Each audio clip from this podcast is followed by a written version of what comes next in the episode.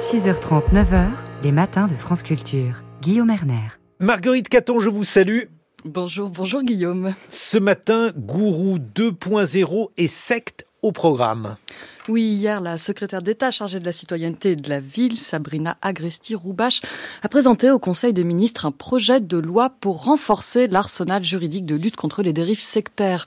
Plus de 20 ans après la loi Abou Picard, un nouveau chapitre s'ouvre. Alors, pour nous expliquer les formes contemporaines de l'emprise, les méthodes pour y faire face, nous recevons Donatien Levaillant, le chef de la MIVILUD, la mission interministérielle de vigilance et de lutte contre les dérives sectaires. Bonjour monsieur. Bonjour, madame.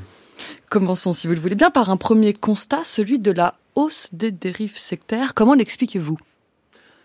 Alors, le, bon, déjà, on les constate. Peut-être euh, de vous dire simplement que c'est une tendance sur le temps long, puisque les signalements à la Mivilude ont plus que doublé entre 2010 et 2021. Alors, les, des éléments d'explication, on a surtout des, des hypothèses qui méritent d'être confirmées. Euh, mais il y a plusieurs phénomènes qui se conjuguent évidemment. Euh, il y a euh, peut-être euh, une perte de repères euh, dans nos sociétés contemporaines. il y a l'érosion des grandes religions, alors que finalement il y a toujours un besoin de spiritualité. Et puis il y a eu des phénomènes qui se sont ajoutés récemment, puisqu'il y a eu une augmentation de, de 30% à l'époque de la crise sanitaire et donc avec euh, certainement des euh, phénomènes d'isolement, de, euh, de, crainte, de, de demande de soins parfois de manière alternative et qui apportent de nouveaux phénomènes avec évidemment l'émergence du numérique qui n'a rien arrangé sur ce plan, même si bien sûr le numérique apporte d'autres éléments positifs, mais sur ce plan-là, il y a certainement eu aussi un facteur d'aggravation. Vous parliez du Covid, le domaine de la santé, du bien-être est aujourd'hui tout particulièrement investi, euh, semble-t-il. Oui, euh, pas seulement, parce que euh, le délit dont vous parliez tout à l'heure sur la suggestion psychologique concerne tous les types de dérives. mais dans le domaine de la santé, il y a une augmentation dans les mêmes proportions que l'ensemble des signalements. Euh, voilà, simplement dans le domaine de la santé, on touche à la suggestion, mais on touche aussi à la santé physique. Et évidemment, il y a des enjeux de santé, publique qui sont évidemment euh, extrêmement importants. Et c'est pour ça que la secrétaire d'État a annoncé donc hier la création d'un délit spécifique, celui de pousser une personne à ne pas se soigner ou à se soigner via des pratiques non reconnues.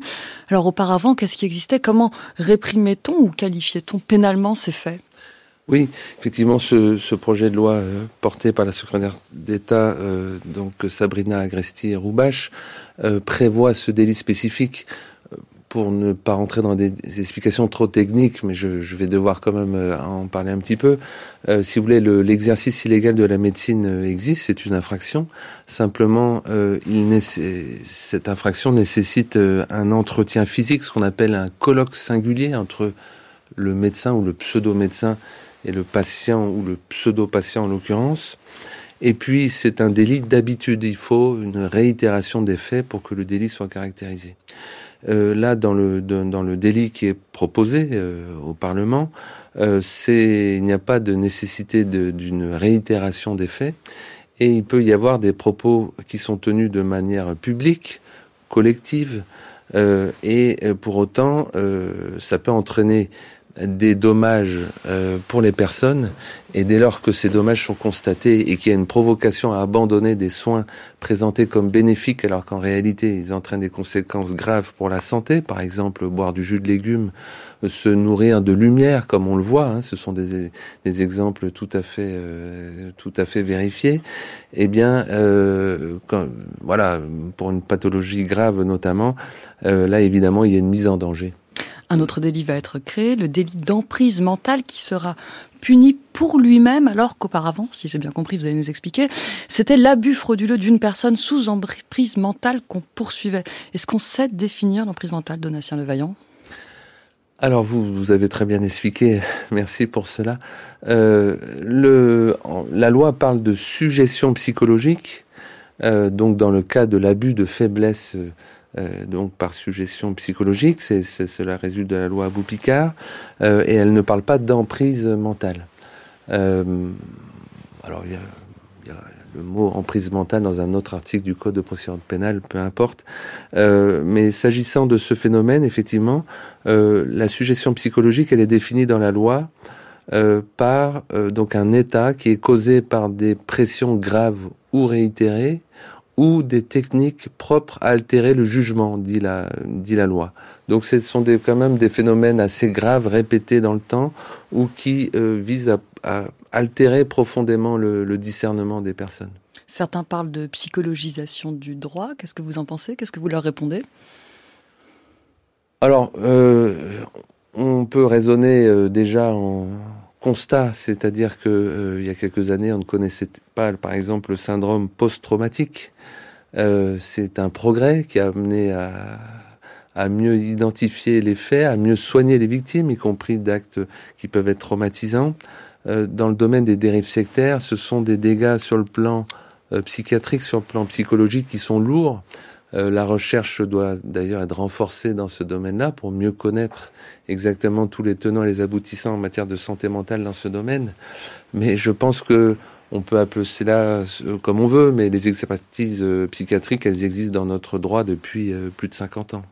Combien de saisines vont jusqu'au tribunal euh, et combien aboutissent ensuite à une condamnation sur les 4000 saisines de la MIVULD pardon, depuis 2021, enfin de 2021 Alors, il y a des... Il est malheureusement difficile euh, de, répondre à votre question euh, directement, puisqu'il y a plusieurs canaux possibles de transmission au procureur. Euh, nous transmettons directement au procureur, donc ce sont des faits euh, finalement euh, qui ne sont pas si nombreux parce que c'est quelques dizaines de, de, de, signalements directs au procureur de la République, mais c'est également en augmentation à proportion de l'augmentation des signalements. Mais il y a d'autres euh, phénomènes, c'est notamment les plaintes qui sont déposées directement par les victimes. Dans ces cas-là, on ne signale pas les faits au parquet. Et puis, il peut y avoir une transmission d'informations, notamment aux préfectures. Et à ce moment-là, ce sont les préfets qui euh, transmettent euh, ces informations au parquet. Donc, on voudrait bien collecter tous ces éléments-là, mais c'est un, un, exercice assez difficile pour rien de vous cacher. Mais ce sera intéressant parce que ça Absolument. vous expliquerait pourquoi il faut durcir euh, le droit pénal aujourd'hui et surtout si ça sera vraiment efficace. Merci beaucoup, Donatien Levaillant, chef de la MIVILUD, la mission interministérielle de vigilance et de lutte contre les dérives sectaires. Merci, Marguerite Caton.